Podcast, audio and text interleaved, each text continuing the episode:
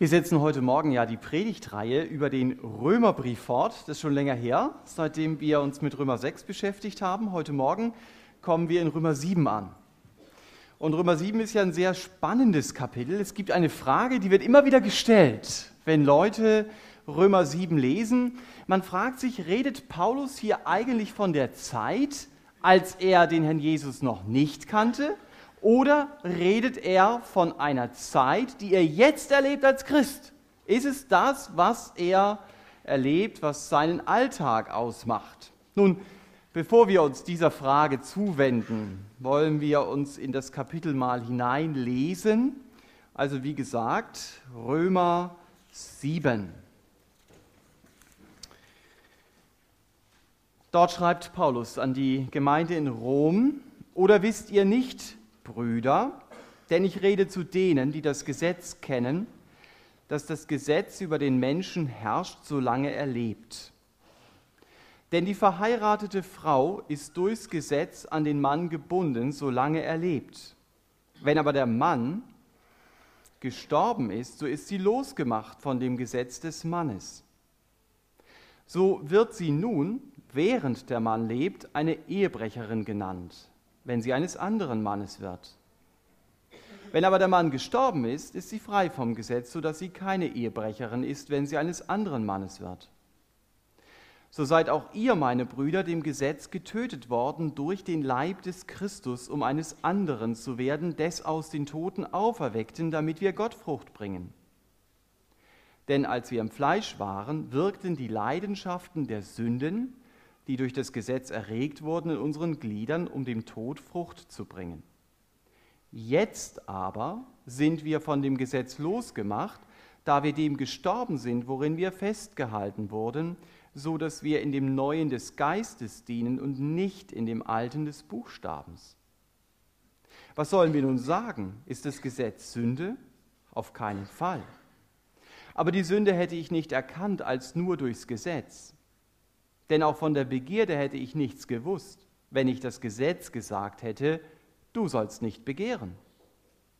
Die Sünde aber ergriff durch das Gebot die Gelegenheit und bewirkte jede Begierde in mir, denn ohne Gesetz ist die Sünde tot. Ich aber lebte einst ohne Gesetz, als aber das Gebot kam, lebte die Sünde auf, ich aber starb. Und das Gebot, das zum Leben gegeben, gerade das erwies sich mir zum Tod. Denn die Sünde ergriff durch das Gebot die Gelegenheit, täuschte mich und tötete mich durch dasselbe.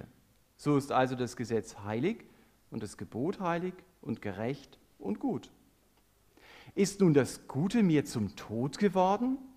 Auf keinen Fall, sondern die Sünde, damit sie als Sünde erscheine, indem sie dir, indem sie durch das Gute mir den Tod bewirkte, damit die Sünde überaus sündig würde durch das Gebot. Denn wir wissen, dass das Gesetz geistlich ist, ich aber bin fleischlich unter die Sünde verkauft. Denn was ich vollbringe, erkenne ich nicht. Denn nicht, was ich will, das tue ich, sondern was ich hasse, das übe ich aus. Wenn ich aber das, was ich nicht will, ausübe, so stimme ich dem Gesetz bei, dass es gut ist. Nun aber vollbringe nicht mehr ich es, sondern die in mir wohnende Sünde.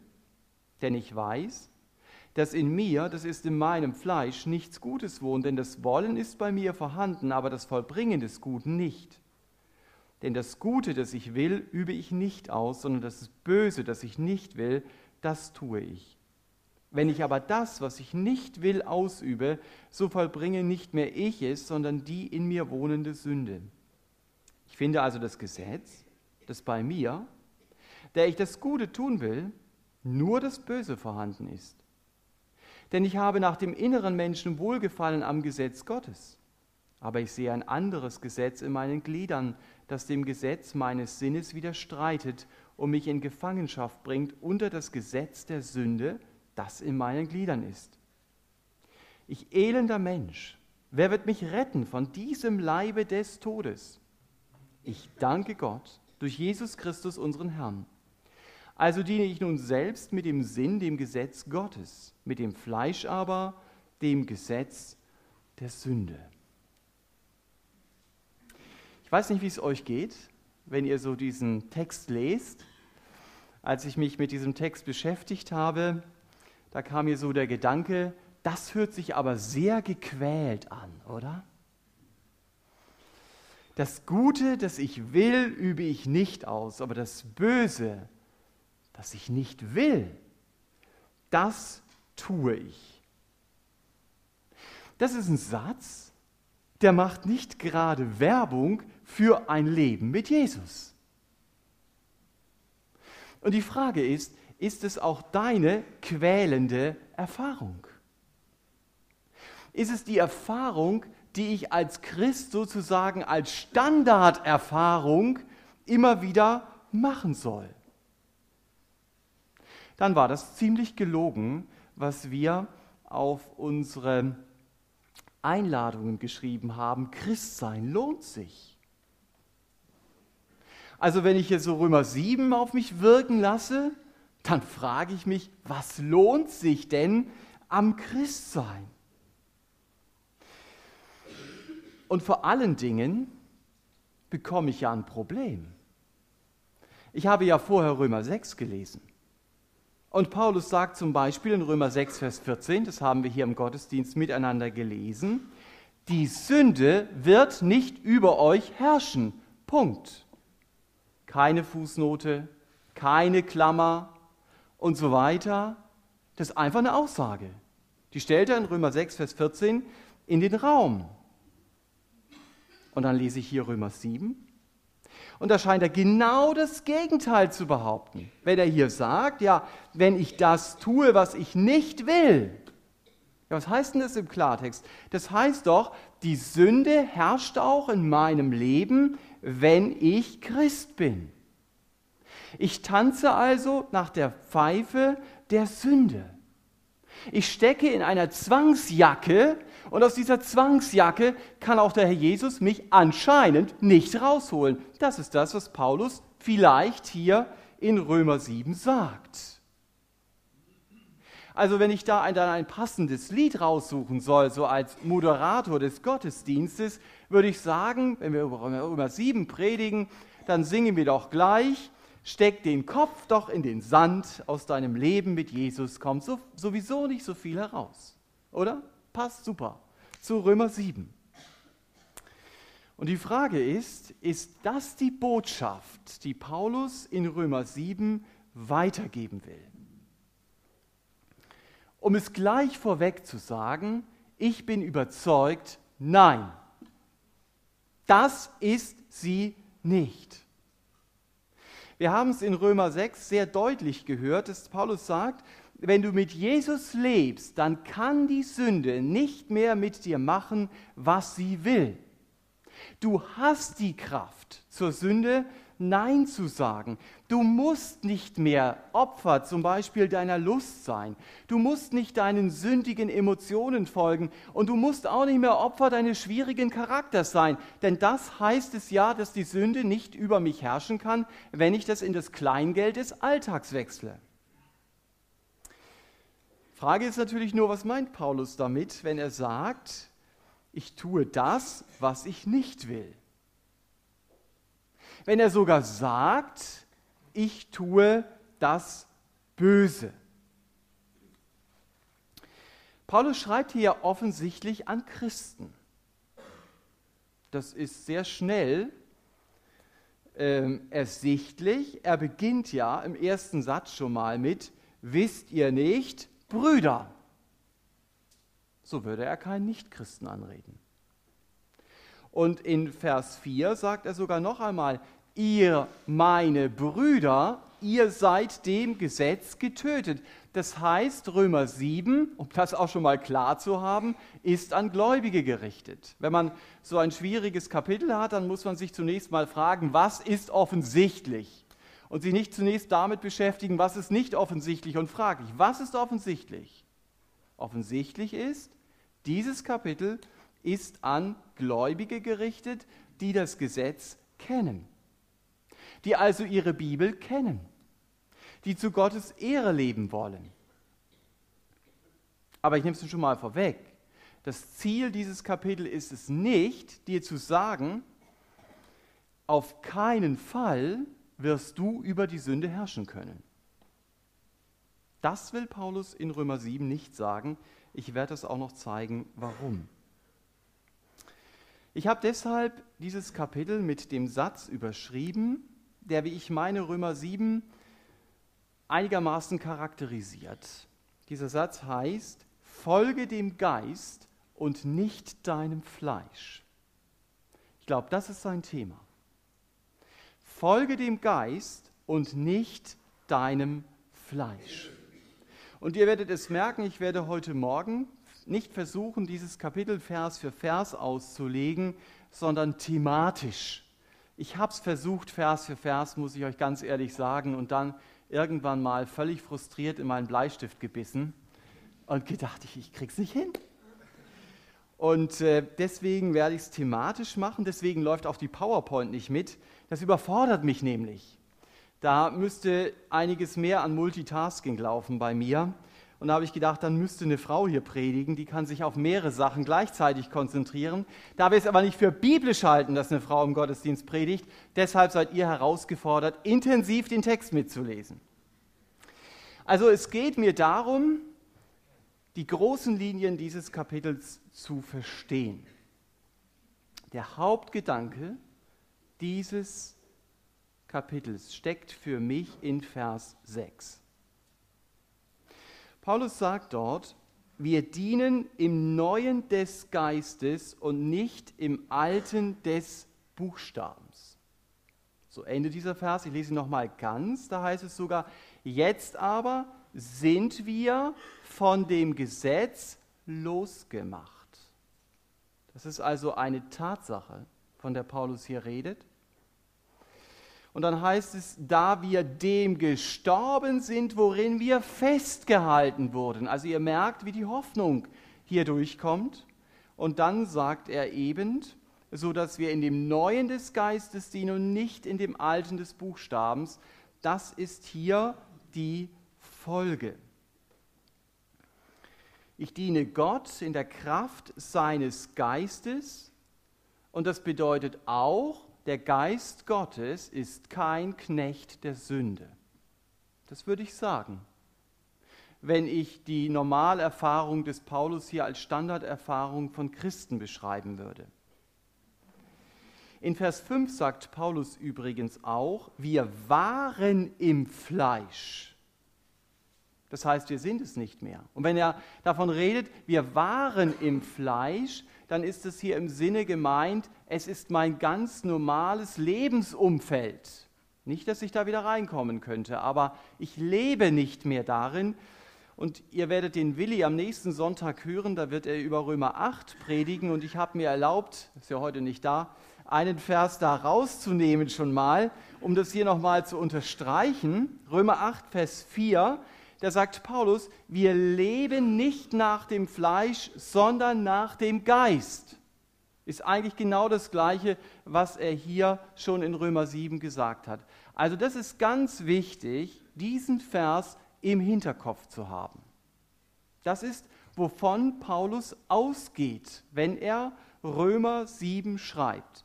Deswegen folge dem Geist und folge nicht dem Fleisch manchmal ist es ja gut, manche Dinge sind anschaulich, auch wenn es primitiv ist. Ich gebe es ja zu. Äh, also hier steht, ihr könnt es wahrscheinlich von da hinten nicht lesen mit Ferngläsern oder so. Hier steht Fleisch und Geist. Ich nenne es mal das Geistometer. Ähm, dann ist es einfach entscheidend, wofür entscheide ich mich? Das ist, was Paulus hier sagt.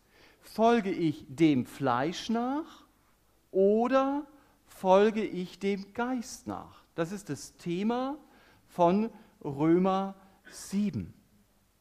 Und das, was Paulus sagt, ist, stell deinen Zeiger, deinen Zeiger nicht so. Folge nicht dem Fleisch.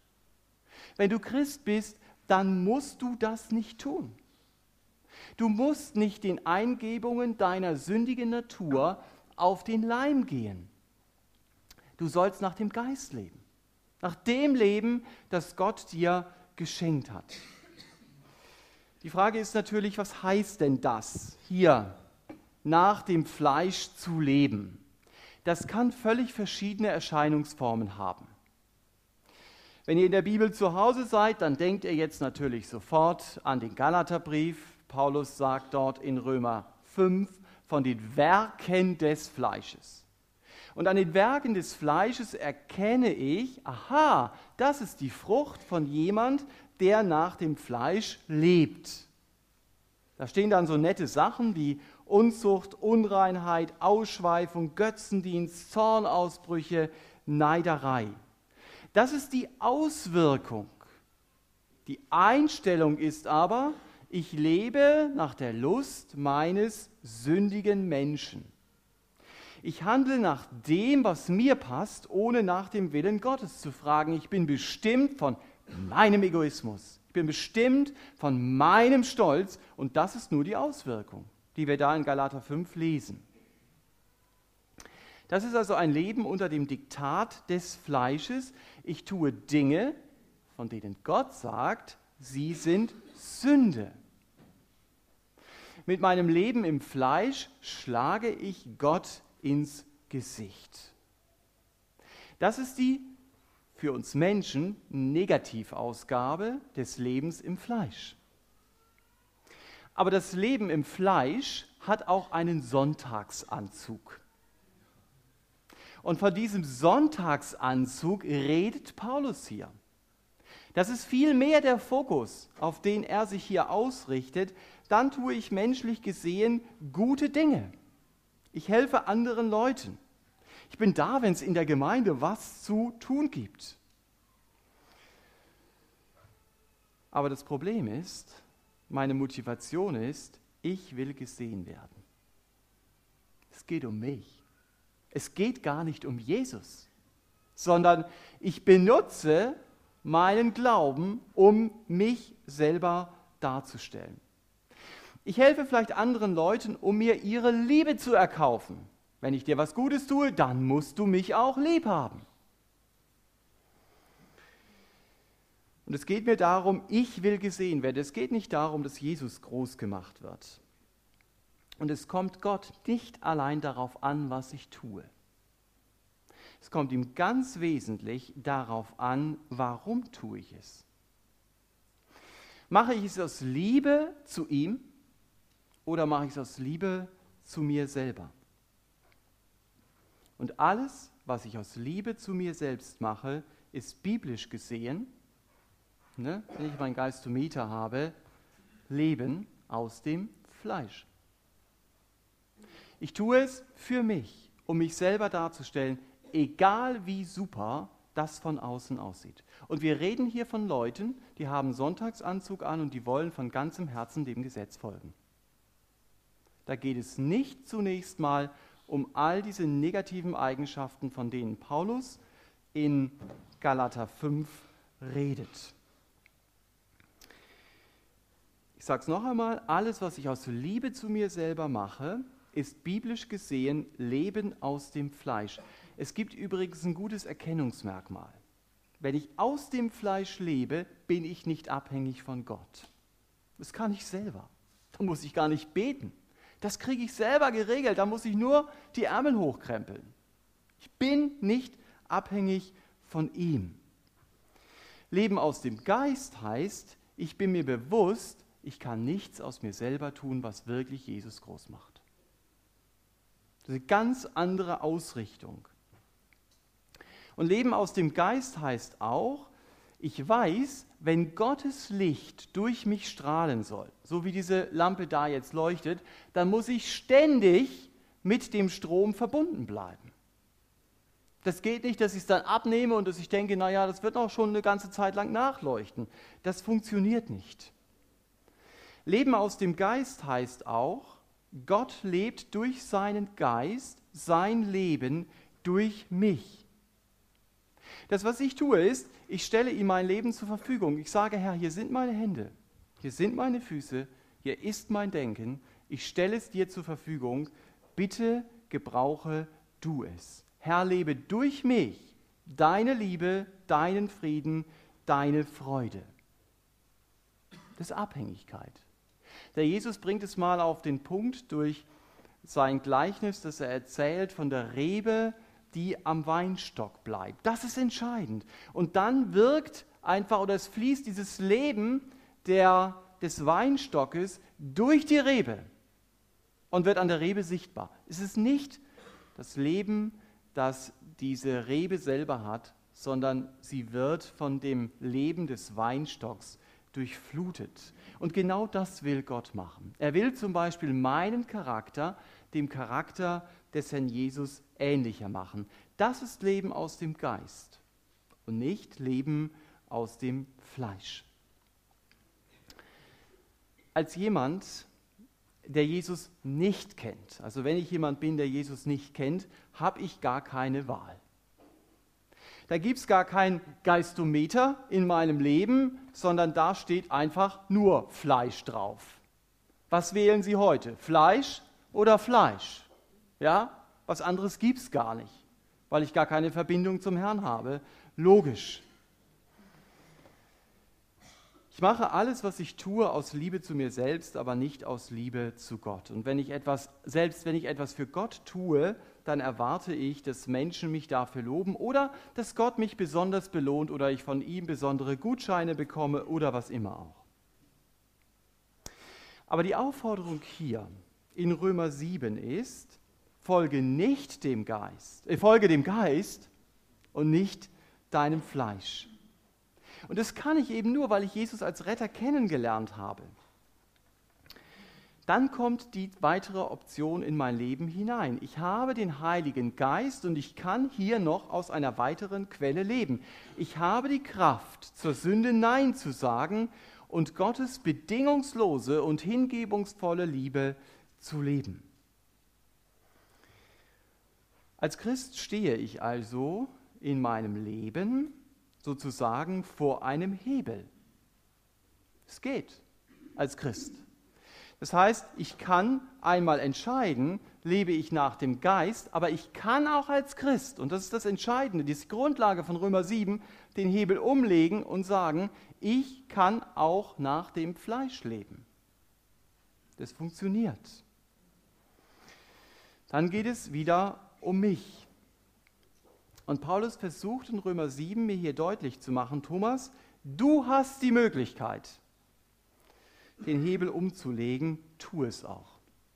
Leb nicht mehr nach deiner sündigen Natur, sondern lass Gottes neue Natur in dir zum Zug kommen.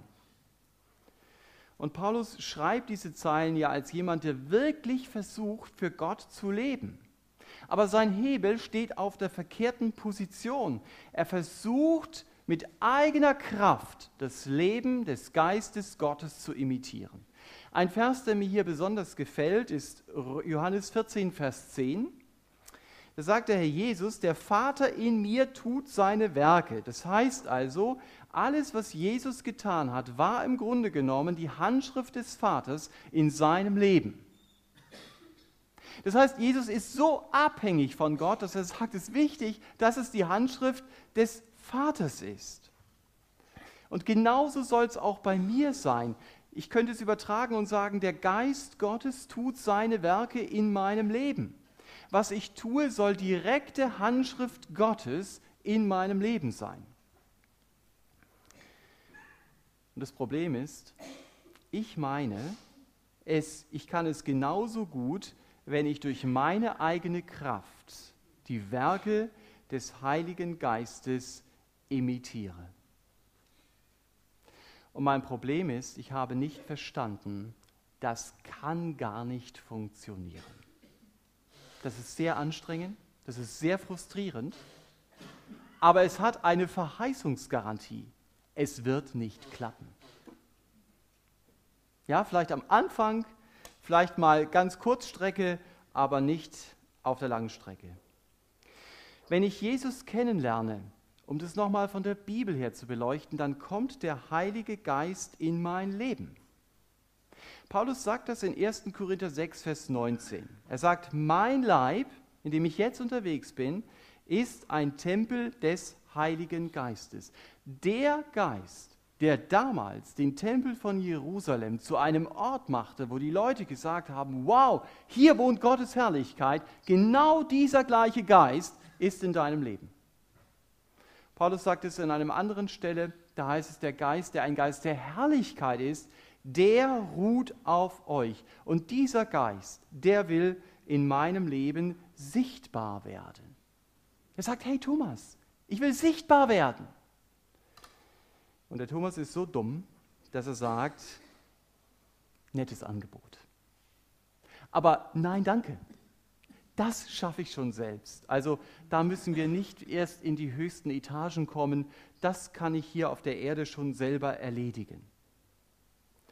Mit dieser Einstellung werde ich scheitern, weil ich nämlich aus der total verkehrten Quelle lebe. Sieht unheimlich super aus, ist aber Leben aus dem Fleisch. Und deshalb beginnt Paulus in Römer 7 mit der Frage, wisst ihr nicht? Eine ganz entscheidende Frage. So nach dem Motto, wenn ihr das nicht wisst, dann seid ihr auf dem falschen Dampfer. Oder ich könnte es auch anders formulieren. Um Sieg im Leben mit Jesus zu haben, muss ich bestimmte Dinge wissen. Und wenn ich die nicht weiß, dann werde ich keinen Sieg über die Sünde haben, weil mir einfach grundlegendes Wissen, biblisches Wissen fehlt. Wie bekomme ich das? Indem ich die Bibel lese. Ganz wichtig, dass ich sie nicht irgendwo im Schrank stehen lasse. Und ein Grundprinzip, von dem Paulus ja hier eben redet, ist, das Gesetz, also die Anordnungen Gottes, herrschen über den Menschen, solange er lebt. Das ist eine Aussage. So ist es. Und er illustriert es dann hier und nimmt in Vers 2 und 3 das Beispiel der Ehe. Also es ist schon logisch, was er hier aufeinander aufbaut. Er sagt, wenn Mann und Frau miteinander verheiratet sind, dann sind sie aneinander gebunden. Und erst wenn ein Partner gestorben ist, dann kann der andere wieder heiraten, vorher nicht.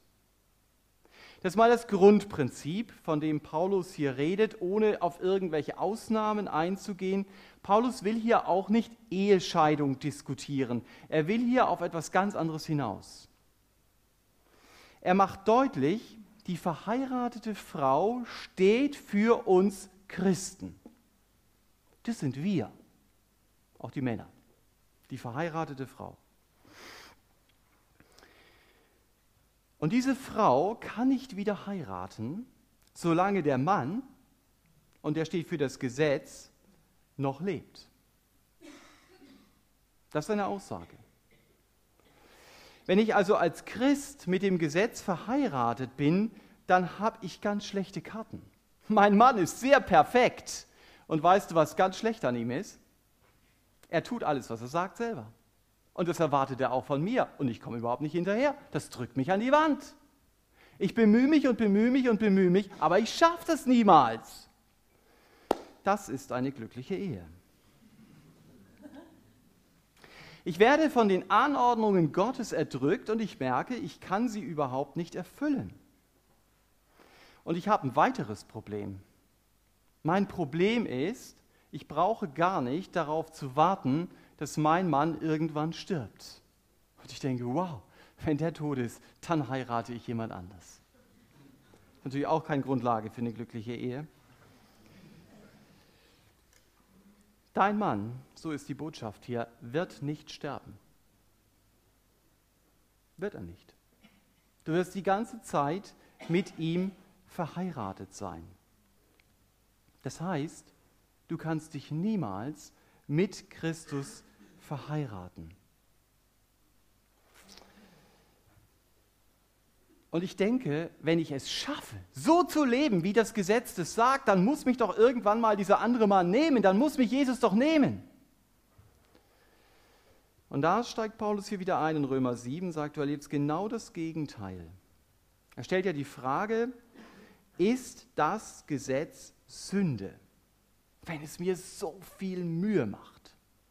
Und seine Antwort ist ganz klar, nein. Es ist keine Sünde. Das Gesetz Gottes ist wie eine Radarfalle. Ich mache ständig die Erfahrung, es erwischt mich bei sündigem Handeln. Blitz, Blitz, Blitz. Den ganzen Tag lang. Und ich denke, na super, Ich warte auf meinen Strafzettel. Ist immer ein tolles Gefühl, das kennt ihr bestimmt auch, wenn man darauf wartet. Und Paulus stöhnt hier stellvertretend für jeden Christen, der versucht, dem Gesetz zu gefallen, der aus dem Fleisch lebt. Er sagt, das Gebot, das mir eigentlich zum Leben gegeben war, Vers 10, erwies sich mir zum Tod. Das heißt also, die Beschäftigung mit dem Gesetz macht mir klar, wie sündig mein Leben ist. Und erst wenn ich das Gesetz Gottes lese, dann merke ich, was da alles in mir steckt. Das sehen wir auch in Vers 8. Paulus schaut hier also hinter die Fassade. Ihm geht es nicht nur um ein paar soziale Taten, die ich so als Christ tue. Er hinterfragt meine Motivation. Und wenn er das tut, meine Motivation zu hinterfragen, dann kommt er zu dem Schluss, Mensch, wenn ich ehrlich bin, muss ich zugeben, ich werde von meinen eigenen Begierden getrieben. Ich bin ständig auf der Jagd nach Anerkennung. Ich lebe nach dem Motto, Hauptsache, ich habe Recht. Ich habe meine sexuellen Gedanken nicht unter Kontrolle. Ich kann dem anderen nichts gönnen, weil der Neid mich so sehr bestimmt. Das sind die Begierden, die mein Leben bestimmen. Und ich falle immer wieder auf die Sünde rein. Davon redet er hier. Und ich sage ja, obwohl doch klar sein sollte, dass ich nein, nein, nein, nein sagen sollte. Und ich bin so blöd und sage immer wieder ja. In dieser Spannung steht er hier. Aber Paulus sagt, keine Frage, was Gott von mir will, das ist gut. Das Problem ist nur, ich schaff's nicht. Ich habe da eine Hochsprunglatte auf Olympia-Maße und ich schaff's mal gerade unter durchzulaufen, aber doch nicht rüber zu springen. Das machen andere, aber nicht ich. Hm. Und er sagt, die guten Gebote Gottes, die bringen mich immer weiter von ihm weg weil sie mir nämlich zeigen, was für ein Versager ich bin, weil sie den Sündenmüll in meinem Leben so richtig ins Scheinwerferlicht stellen, dass ich es richtig betrachten kann. Okay, so sieht mein Herz aus. Paulus spricht in Römer 8 von der Sünde sogar wie von einer Person oder Macht. Steht da nicht nur, ich sündigte sondern er sagt hier, die Sünde bewirkte jede Begierde in mir. Oder Vers 11, die Sünde täuschte mich. Also die Sünde ist eine Macht, die Paulus in der Hand hatte, wenn er, ich glaube, das ist ganz wichtig zu verstehen, wenn er im Fleisch unterwegs war. Dann hatte die Sünde ihn in der Hand. Und man kann dann seine Verzweiflung von Vers 7 bis Vers 12 mit Händen greifen.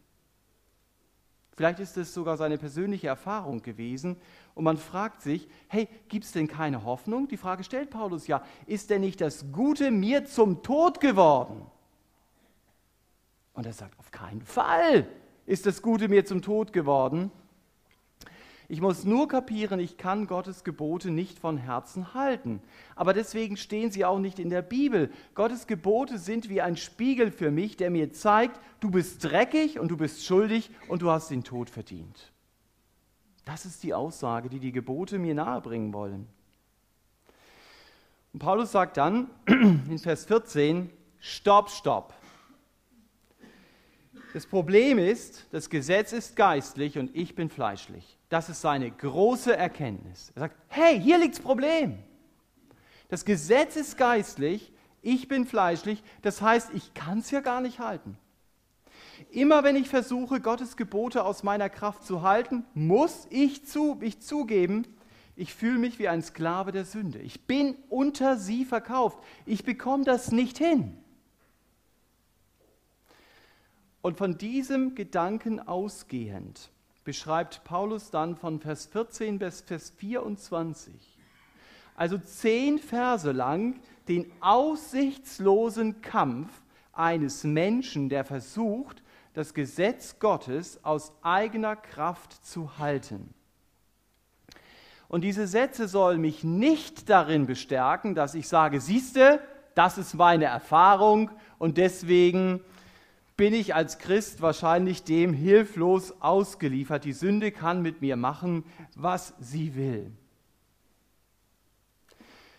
Ich habe überlegt, wie muss ich diese Sätze lesen? Und die für mich logischste Erklärung ist, dass ich diese Sätze lese wie einen Medizinratgeber. Du hast dich geschnitten und du hast eine Wunde. Und als verantwortungsvoller Bürger liest du dann einen Medizinratgeber, dann weißt du, was du alles an Krankheiten hast und was alles entstehen kann und dass du schon dem Tod sehr, sehr nahe bist. Aber wenn du dann die entsprechenden Kapitel, äh, das entsprechende Kapitel liest über Wunden, und da steht dann drin, also, wenn ihre Wunde rötlich wird, wenn sie anschwillt und wenn sie einen Schmerz merken, Rötung, Schwellung, Schmerz, dann ist sie entzündet. Das heißt also, wenn ich das lese und ich merke, oh ja, die tut weh und die ist rot und die ist geschwollen, dann weiß ich, okay, die Wunde ist entzündet. Das ist das Symptom. Hier beschreibt jemand Symptome und ich begreife, das ist meine Situation. Und wenn ich das übertrage auf Römer 7, dann bedeutet es, wenn ich das merke, das ist meine Erfahrung, die Paulus hier beschreibt. Genau das ist es so geht es mir ja, das Wollen ist bei mir vorhanden, das Gute kann ich aber nicht tun, dann sind es ganz sichere Symptome dafür, dass du aus der eigenen Kraft versuchst, Gottes Geist zu imitieren. Ganz sicher. Das ist die Erfahrung jedes Menschen, der auf diesem Weg unterwegs ist. Ich glaube, das ist wichtig zu verstehen. Es ist wie ein Medizinratgeber zu lesen. Es ist Gottes Diagnose, du lebst nach deinem Fleisch und nicht im Geist. Vers 23 bringt Paulus das nochmal auf den Punkt und er sagt, das Gesetz der Sünde ist stärker als meine eigene Kraft. Also er beschreibt ein Leben, wie es aussieht, wenn ich aus meiner fleischlichen Kraft versuche, Gottes Geist zu imitieren. Nun, in der Medizin ist es schlecht, wenn man an Diagnosen stehen bleibt. wenn man dem Medizinratgeber zuschlägt und sagt, schade eigentlich, dass es entzündet ist, was mache ich jetzt? Es geht immer wieder auch um Therapie. Und die Frage ist, wie sieht denn die Therapie hier in Römer 7 aus? Die Therapie sieht so aus, wie sie die Überschrift der Predigt nennt, folge dem Geist und nicht deinem Fleisch. Und was heißt es praktisch? Stütz dich auf Gottes Handeln in der Vergangenheit und rechne damit, dass Gott heute durch dein Leben handelt. Paulus hat in der, äh, Gott hat in der Vergangenheit gehandelt. Das lesen wir dann in Vers 4 bis 6 den aufmerksamen Lesern von euch ist sicher nicht entgangen, dass ich das übersprungen habe vorhin. Also wir erinnern uns nochmal an das Beispiel der Ehe. Der Mann, also das Gesetz, will nicht sterben. Er will mich weiterhin zwingen, aus eigener Kraft zu versuchen, das Gesetz zu halten. Und weil das Gesetz mich festhält, gibt es der Sünde in meinem Leben die Kraft, über mich zu herrschen. Da gibt es sogar Bibelverse, die das wortwörtlich so ausdrücken. Das Gesetz gibt die Kraft, dass die Sünde über mich herrschen kann. Und deshalb hat Gott gehandelt. Der Mann stirbt nicht. Also muss was anderes passieren. Die Frau muss sterben. Oder? Dann ist die Ehe auch auseinander. Und genau das ist passiert. Das sagt Paulus, wenn er in Römer 4 hier sagt, ihr seid dem Gesetz getötet worden durch den Leib des Christus, um eines anderen zu werden. Oder ähnlich formuliert es auch in Vers 6, ihr seid von dem Gesetz losgemacht, weil ihr dem gestorben seid, worin ihr festgehalten wurdet. Das ist also Tatsache. Das hat Gott getan. Und hier greift Paulus das Thema von Römer 6 auf. Ich bin mit Christus gestorben. Ich muss das Gesetz nicht mehr halten, um in einer tiefen Beziehung mit Gott leben zu können. Ich kann nur Danke dafür sagen. Danke, Herr Jesus, ich bin mit dir gestorben. Das wird bei jeder Taufe sichtbar. Das wird übernächsten Sonntag hier wieder sichtbar werden. Ich bin mit ihm gestorben. Egal, ob du das fühlst, egal, ob du das verstehst, es ist Tatsache. stell dir vor, du bist so ein kleiner Marker hier. Das Leben läuft und überall Sachen markiert. Ähm, und du bist in dieser Hand. In dem Moment, in dem du in dieser Hand bist, passiert das, was dieser Hand passiert, auch dir. Wenn ich diese Hand in Wasser stecken würde, würdest du nicht trocken bleiben als Marker. Wenn ich ähm, in Urlaub flöge und es wäre sehr, sehr heiß, würdest du dir als Marker nicht wie im Kühlschrank vorkommen.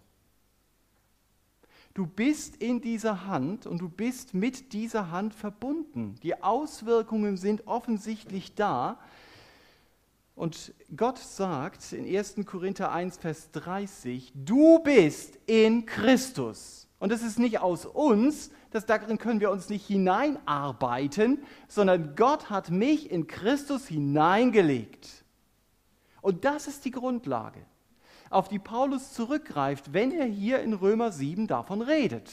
Ihr seid gestorben, ihr seid im Gesetz gestorben, weil ihr eben in Christus seid. Als ich begann, Jesus im Blick auf meine Schuld zu vertrauen, als ich davon überzeugt war, das Opfer des Herrn Jesus reicht für mich aus, da habe ich es auch erlebt. Und genau so darf ich daran glauben, was Paulus dann in Römer 6 schon erwähnt hat. Ich bin mit Jesus gestorben.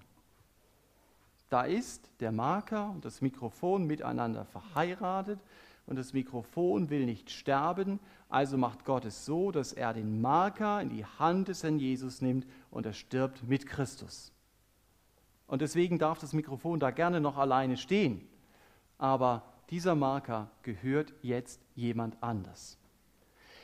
Römer 7 ist nicht schwierig, muss, äh, ist schwierig, ich muss es euch heute Morgen zumuten. Ähm, aber das sind Grundprinzipien, das sind Tatsachen, mit denen muss ich umgehen in meinem Leben. Es gibt keinen Rechtsanspruch von Seiten des Gesetzes mehr. Darüber wird euch am nächsten Sonntag der Willi auch noch einiges erzählen. Diesen Vers wollte ich nicht aus seinem Text rausnehmen. Aber das Gesetz darf mir nicht mehr sagen, du musst mir folgen, um mich zu erfüllen. Muss ich nicht. Weil hier steht, ich bin dem Gesetz getötet. Und damit kann ich nach Vers 4, Römer 7, Vers 4, Gott Frucht bringen. Das konnte ich vorher überhaupt nicht. Und das betont Paulus hier. Er sagt, nur so kannst du Gott Frucht bringen, weil du nach Vers 6 dem Geist dienst und nicht dem Fleisch. Das heißt praktisch, ich stehe mit leeren Händen da und ich versuche nicht aus eigener Kraft Gottes Gesetz zu halten. Ich weiß, nicht ich, sondern der Heilige Geist lebt sein Leben in mir. Und ich kann immer wieder nur beten und sagen, Herr, ich kann den anderen nicht lieben. Ist euch vielleicht auch schon mal passiert.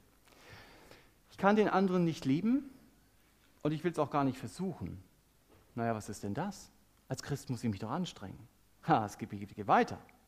Dass ich sage, ich will es gar nicht erst versuchen, mich anzustrengen. Ich will damit rechnen, dass du deine Liebe in mir lebst und deswegen gehe ich auf ihn zu, deswegen tue ich ihm etwas Gutes, deswegen begrüße ich ihn, weil Liebe Tat ist und nicht nur Gedanken, aber ich will damit rechnen, dass du dein Leben in mir zur Auswirkung bringst. Das heißt es ganz praktisch, nach dem Geist zu leben und nicht nach dem Fleisch.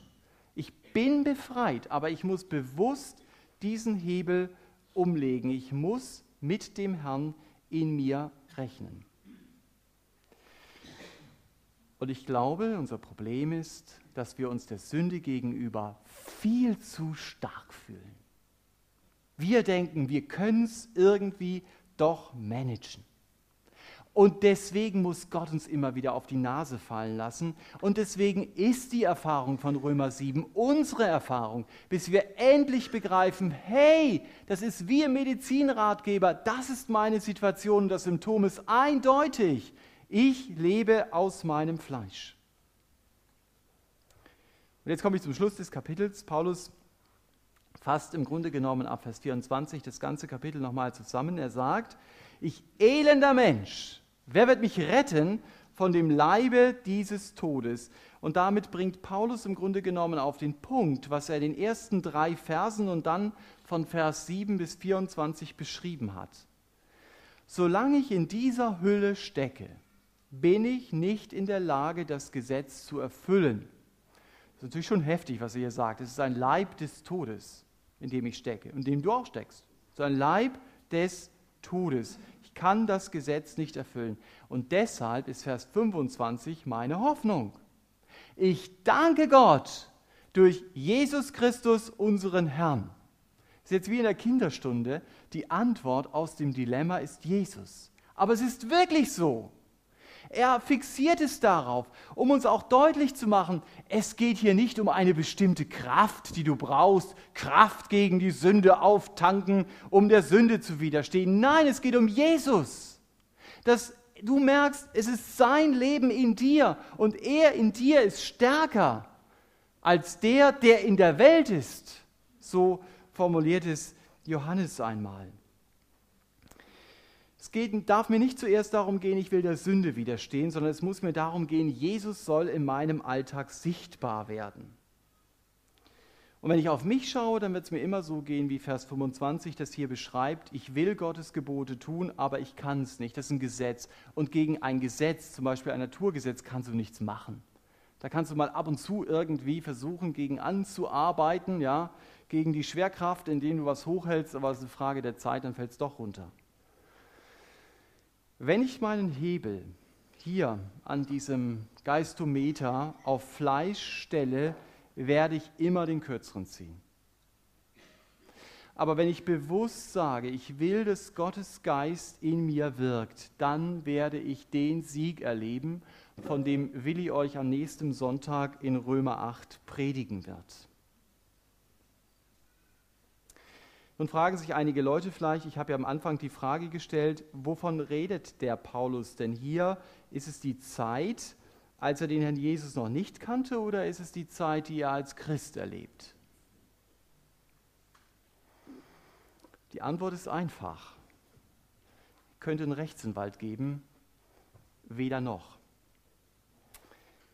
Er redet hier als Christ, ist ja eindeutig, weil er auch die Brüder anschreibt der die Niederlage immer dann erlebt, wenn er sich dafür entscheidet, nach dem Fleisch zu leben. Und der den Sieg immer dann erlebt, wenn er sich dafür entscheidet, nach dem Geist zu leben. Also muss ich die Frage gar nicht so stellen, wie ich sie anfänglich gestellt habe, sondern es ist eine Frage, aus welcher Kraft heraus lebe ich. Lebe ich im Fleisch oder in der Kraft des Geistes? Und die gute Nachricht heißt, das ist der Schwerpunkt am Ende hier, in Jesus habe ich die Möglichkeit, im Neuen des Geistes zu dienen. Und deshalb, mal mit Blick auf die kommende Woche, nimm diese Möglichkeit in Anspruch und folge dem Geist und nicht deinem Fleisch. Amen. Ich möchte noch beten am Schluss. Herr Jesus, ich wünsche mir, dass ich das selber immer wieder auch erkenne, was es heißt, aus dem Geist herauszuleben. Und ich möchte dich bitten, dass du das deutlich machst, wo wir versuchen, dein Leben zu imitieren und dabei nur frustriert sein können. Danke, dass du uns deinen Geist geschenkt hast. Und danke, dass du selber der Ursprung allen Lebens bist. Danke, dass du uns hilfst, uns weg zu orientieren von all dem, was uns betrifft und auf dich zu schauen und mit dir zu rechnen. Amen.